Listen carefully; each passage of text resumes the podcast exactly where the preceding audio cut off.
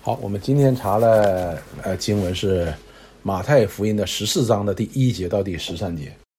好，我们前面查到了马太福音，无论十二章，无论十三章呢，都非常非常的精彩，都非常非常的精彩。这是一大段有关论道的这样的一个大篇的讲道。尽管呢说是有关一些具体的话题，但是呢这里边的确是给我们很多的这样的教义的建立的，无论是天国。无论是这个有关律法，都是有这样的一个教义在里边的。那么呢，我们也看到了，主耶稣回到他的家乡呢，家乡的人厌弃他，为什么呢？因为他们不信，所以呢，主耶稣连异能也不行了。上次呢，我们讲了这段经文当中的“异能”这个词很重要的，他跟前边那些文士和法利赛人问他说：“哎，你给我们多行两个神迹怎么样？”那个神迹呢，他用的词是什么呢？神迹的记号。而这里的异能呢，叫神迹的能力，也就是说，前面那些文士法利赛人所求的那个神迹呢，指的是弥赛亚的神迹，就是借着这个神迹呢，可以认出这位弥赛亚的。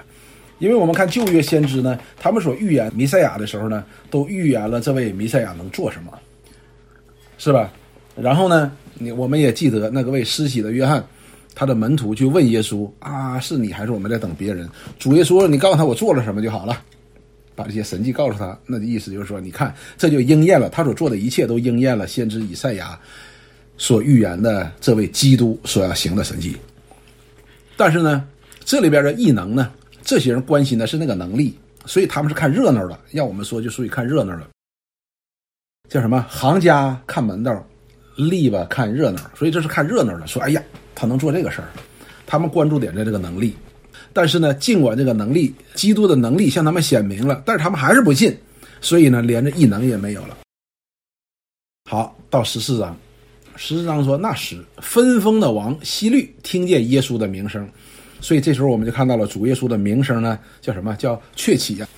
就是名声慢慢的开始有有名声了，就对臣仆说。这个分封王希律哈，不要忘了他是分封的王，他是那个地区的最高行政执行长官。但是呢，因为他是是罗马人，所以呢，这个时候呢，这个犹太地呢是被罗马所占领的，所以呢，这个被占领的地区呢，他们就有一个分封王，就是一个诸侯吧，叫希律。他听说这事儿了，就对臣仆说：“这是施洗约翰从死里复活。”所以这些异能从他里面发出来，所以呢，这个分封王希律呢，他觉得在耶稣之前呢，只有这个施洗的约翰好像显出这些异能来，显出异能来，所以他说：“哎，是不是施洗约翰从死里复活了？所以这异能就才有这样的异能嘛，因为别人行不出来的。”好。那么我们有一段时间没有讲施洗约翰了，前面只是我们讲到了施洗约翰，呃，在约翰福音当中讲的比较多，他下监里边了。这时候呢，施洗约翰已经死了，所以这个分封王希律呢就说：“哎呀，这是不是他又复活了呢？否则别人哪能行出这么这么有能力的事情呢？”接下来呢就解释这个施洗的约翰是怎么死的。第三节起先。希律为他兄弟腓力的妻子希罗底的缘故，把约翰锁在监里。这位希律呢，他是把他的兄弟给杀了，然后夺了他他弟媳妇啊，把他弟媳妇给夺过来了。因为这个事儿呢，把约翰呢就锁住，放在监里了。为什么呢？因为约翰曾对他说：“你娶这妇人是不合理的。”也就是说，腓力所做这件事情呢，慈禧的约翰呢责备他：“你怎么能做这事儿呢？叫什么杀弟？”这然后霸人家太太，这个不行的。所以呢，就是因为施洗的约翰当面的指责过这位希律王。你要知道，希律王是当时那个地方的最高行政长官，但是这位施洗的约翰呢，他是什么？就是个平民百姓，他穿的连体面的衣服都没有，他穿骆驼毛的衣服的。哎，他竟然敢指出这个希律王，你这么做是不合理的。所以呢，希律呢就想要杀他。只是怕百姓，因为他们以约翰为先知。但是呢，我们要知道，这个希律虽然是个王呢，但是他在哪儿呢？他现在是在犹太地。那么犹太人呢，以为这个约翰是先知，所以这个占领的呃，这个罗马人的这个虽然是最高行政长官，他也不敢轻易的杀他占领地的犹太人的先知的。那百姓肯定要闹闹矛盾的嘛。然后呢，就把他关起来了，没杀他，给他关起来了。为什么呢？因为怕犹太人百姓闹事。第六节，到了希律的生日，有一天呢，这个希律王过生日了。希罗底的女儿，希罗底是谁呢？希罗底就是他霸占那个他弟弟的媳妇儿。希罗底的女儿说：“这希罗底是有个女儿，他他妹妹啊，他弟弟的女儿，在众人面前跳舞，使希律欢喜。希律就起誓，应许他，应许随他所求的给他。所以这个希律王就高兴了。”高兴了，看这个希罗底的女儿跳舞，天的高兴了，就跟希罗底他女儿呢就许下了一个愿：你要啥我给你啥。这个是最愚昧的一件事情。然后第八节，女儿被母亲所使，就说：“请把施洗约翰的头放在盘子里拿给我。”也就是说，这件事情呢，不但希律记恨约翰，这个希罗底呢也记恨嘛。既然有这样一个机会，这个希律王说：“哎，你想要啥我就给你啥。”那么这个希罗底呢，就怂恿他女儿说：“你你就要施洗约翰的头，拿着盘子给我拿来。”第九节说：“王便忧愁，但因他起的事，又因同席的人，就吩咐给他。王为什么忧愁呢？前面讲了，因为他怕一旦把施洗约翰杀了的话，那肯定要造成民变的，这样也是不好的。所以呢，他就忧愁。但是呢，说出去的话，泼出去的水，你还是个王。”所以没办法，就说那就那就只好 把这个头，施洗约翰的头给希罗底的女儿吧。于是打发人去，在监里斩了约翰。所以到了监狱，真的把约翰给斩了，然后把约翰的头放在盘子里，拿来给女子，女子拿去给他的母亲。所以这里边就告诉我们，这个他是怎么死的。在其他的几卷福音书里面也记载了，他是这样死的，在马太福音、马可福音、哎马可福音、路加福音都记载了。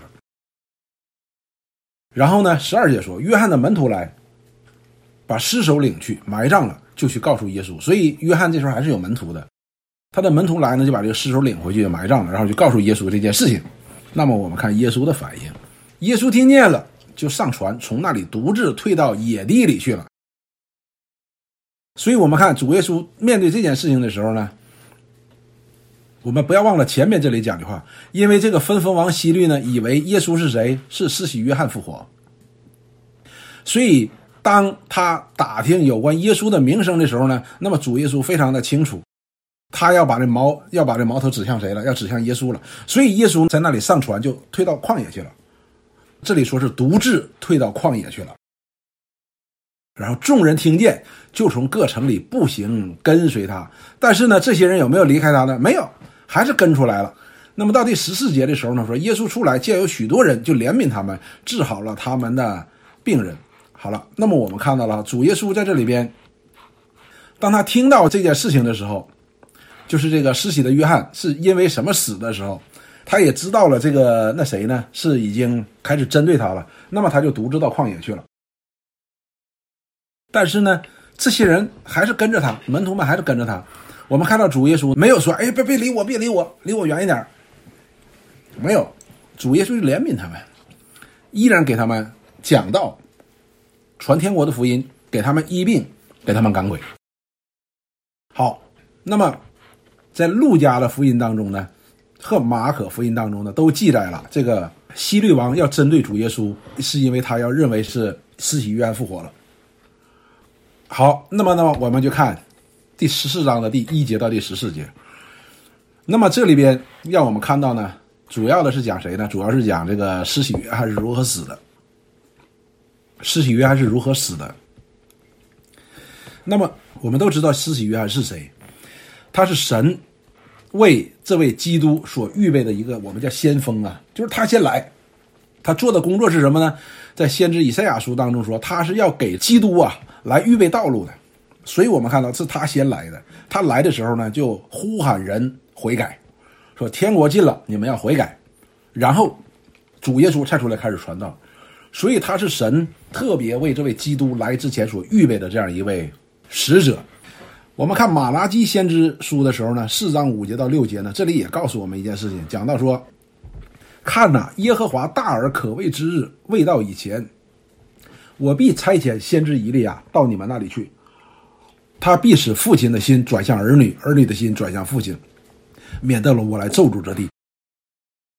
所以马拉基先知呢的预言是什么呢？预言就是在大而可畏来到之前，他要派以利亚来。实际呢，这个以利亚呢，我们在查约翰福音的时候，主耶稣被钉死在石架上，那些人怎么说啊？我们看以利亚是不是来救他？实际这个以利亚呢，指的是谁呢？指的是，指的是这位世袭的约翰。因此呢，我们就能够明白，这十四章的第一节到第十四节，实际上是给给这位世袭的约翰呢做一个生平的总结，是做了一个生平的总结。好，那么我们看这段经文，我们学习到什么了呢？好，因为时间关系，我们就做个总结。大家呢都把这都想啊，都已经基本内容都讲出来了哈。那么我实际我要把这个第十三节到第十四节加进来呢，我也是挣扎了一会儿的，要不要加进来？但是呢，的的确确主耶稣这个反应呢，又是 又是非常重要的，对于这段经文的解释，你又不能够随便的把它拿掉，就是相当于主耶稣对西律杀死施洗约翰这件事，他是这么回应的。那我们当然可以做这样的合理的推断，比如说，就是说，因为这个希律王为什么没有杀，没有杀这个施洗约翰呢？是因为他怕百姓嘛？因为当时施洗约翰有很多的门徒，以色列人以他为先知的。那后边呢，我们的确也看到了，有五千人的确还跟着他。但是我更要看到的一件事情是什么？主耶稣对这件事情的反应呢，实际上是蛮平淡的，是蛮平淡的。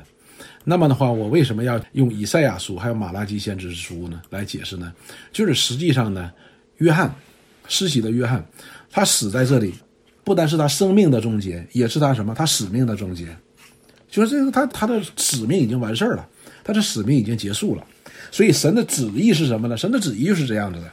那么就不存在主耶稣带领他们做王啊，去逼迫，这不是主耶稣来到这个世界的工作的，这不是他的工作，他来不是领着以色列人建立一个强大的以色列国，好像大卫时代一样，不是的。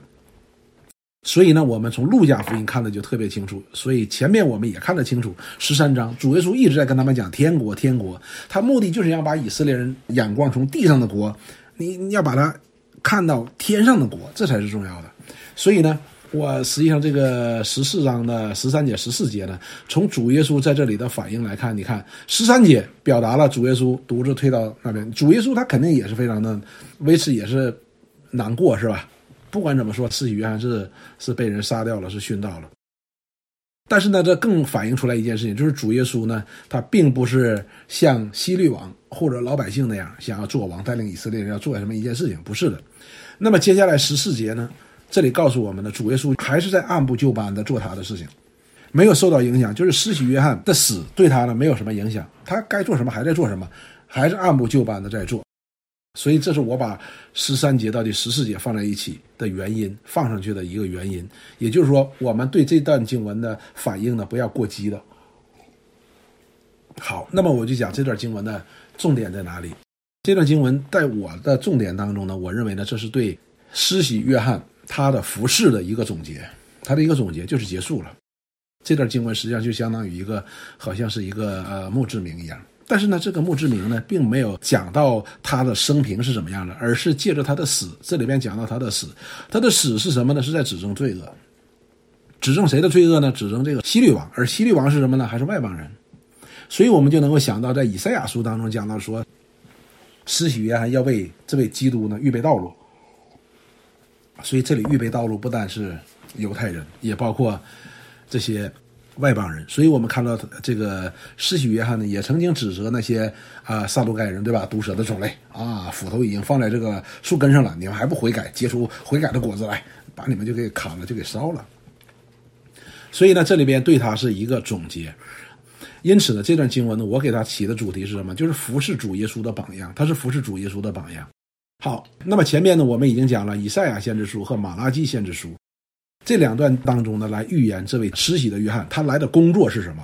就是为这位基督的到来来做预备的工作。那他预备的工作到底是怎么样的呢？我们看路加福音，在路加福音的第一章当中，就是这个天使啊向施洗约翰的爸爸妈妈传达他们要生个孩子叫约翰这件事情，他是怎么说的呢？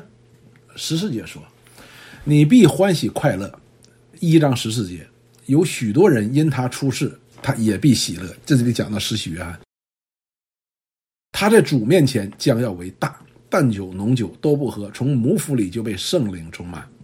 他要使许多人、许多以色列人回转，归于主他们的神。所以，我们看到施洗约翰一直在鼓励他的门徒跟随谁？跟随耶稣。第十七节这里说，他必有以利亚的心智，行在主的面前，叫为父的心转向儿女，叫悖逆的人转向异人的智慧，又为主预备何用的百姓。所以这里就提到了这位施洗约翰呢是有以利亚的心智。所以我们看到马拉基先知那里边的预言四章五节呢，就是说在基督来之前一定有个以利亚来，而这个以利亚呢，以色列人以为说哦以利亚，实际不是以利亚，是谁呢？是这位施洗的约翰。但是有什么关系呢？就是这位施洗的约翰有以利亚的心智。那以利亚的心智呢？那么我们就要去查以利亚的心智是什么呢？以利亚的最大的心智就是他可以指证罪恶。所以我们看到了这位施洗的约翰呢，也因着指证罪恶，以至于怎么样呢？以至于就殉道了。那么我们也可以看到一件事情是什么呢？就是你要知道，指证这位方才杰克丁也讲了，实际上这个希律王在历史当中呢，他是一个奇怪的人，你知道，就是犹疑不定那么一个人，就是。变幻莫测那么一个人，那么他知不知道指证这件事情的后果是什么？当然知道。但是他作为先知，他作为为基督预备道路的呼召人转向这位神、转向这位基督的人，他能不能不说？当然要说。所以我们看到这位施洗的约翰呢，他做到了。他不单指证以色列人，就在以色列人当中的这些外邦人，他也在同样的在指证。目的是什么呢？就是他的工作要为主预备合用的百姓。那另外一节经文在哪里呢？就是在约翰福音三章二十八节到三十节。这里说：“我曾说，这里就是施洗约翰说，约翰福音三章二十八节，他说：‘我曾说，我不是基督，是奉差遣在他面前面的。你们自己可以给我做见证。娶新妇的是新郎，新郎的朋友站在新郎，听见新郎的声音就甚喜乐，故此我这喜乐满足了。’这里边。”四喜约翰讲这句话的时候，他是以谁为乐呢？是以这位基督为乐的。他说：“我只不过是伴郎，伴郎呢，听到新郎来了才高兴，所以现在新郎来了，我就满足了。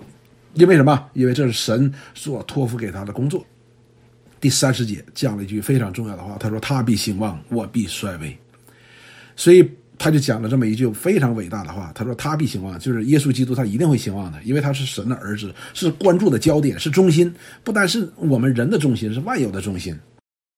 那他兴旺是一定的，我呢，我必衰微的。所以我们看到了这位施洗的约翰呢，他对自己的看见呢是非常非常的清楚的，所以他的一生都是使这位基督兴旺，帮助这位基督的兴旺，他就是很衰微。”我们看到了，他一直讲他的东西并不是很多的，对他的记载并不是很多的。但是，即便最后他死的时候，也是因为指证罪恶而殉道。所以呢，他的确做到了他向人所宣告的：“他必兴旺，我必衰微。”然后呢，接下来呢，这里三十一节，三章三十一节，约翰福音说：“从天上来的，是在万有之上；从地上来的，是属乎地。他所说的也是属乎地。”从天上来的是在万有之上，所以呢，我们看到这位施洗的约翰呢，对这位耶稣呢是有非常深刻的认识的，因为他是指证者，他是基督啊。我们看他就是个普通的人，但是在他看来，他就是说指证那位基督的。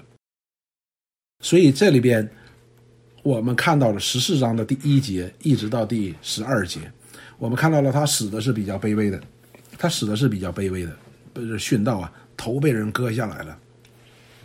所以呢。我所看到的是什么呢？看到这段经文实际上是给施洗约翰一生服饰的一个总结，他践行了他自己所宣称的，所以他是我们服侍主耶稣的一个榜样。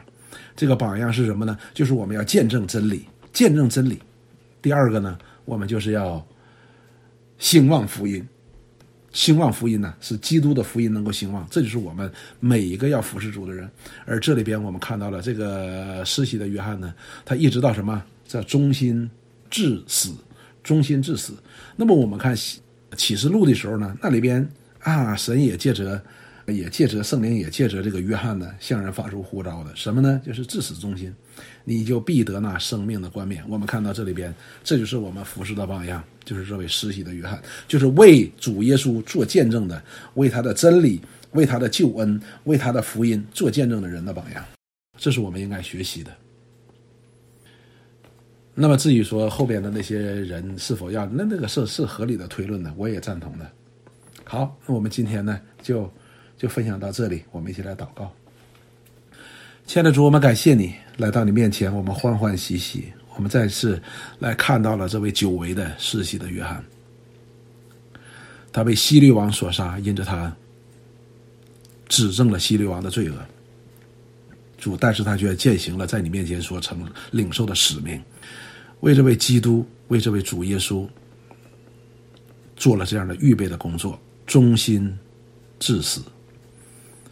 他也一生践行了他在你面前所领受的这样的旨意，就是他必衰微，主耶稣却要兴旺。主啊，这也是你给我们每一个基督徒的这样的一个命令的。我们都算不得什么，我们不过是在基督的兴旺当中而兴旺的，我们不过是在基督的富足当中而富足的。愿你帮助我们，使我们可以在服侍你的当中，我们不高举自己，因为我们必定衰微，使主耶稣能够更加的兴旺，使这福音更加的兴旺。由此，我就我们就知道，有一天你要将我们接进你永恒的荣耀当中，我们得以见你那。至大的兴旺，祝福我们，借着你的话语，放在我们的心里，与我们同在，保守我们脱离一切的凶恶，给我们有一个活泼的灵性。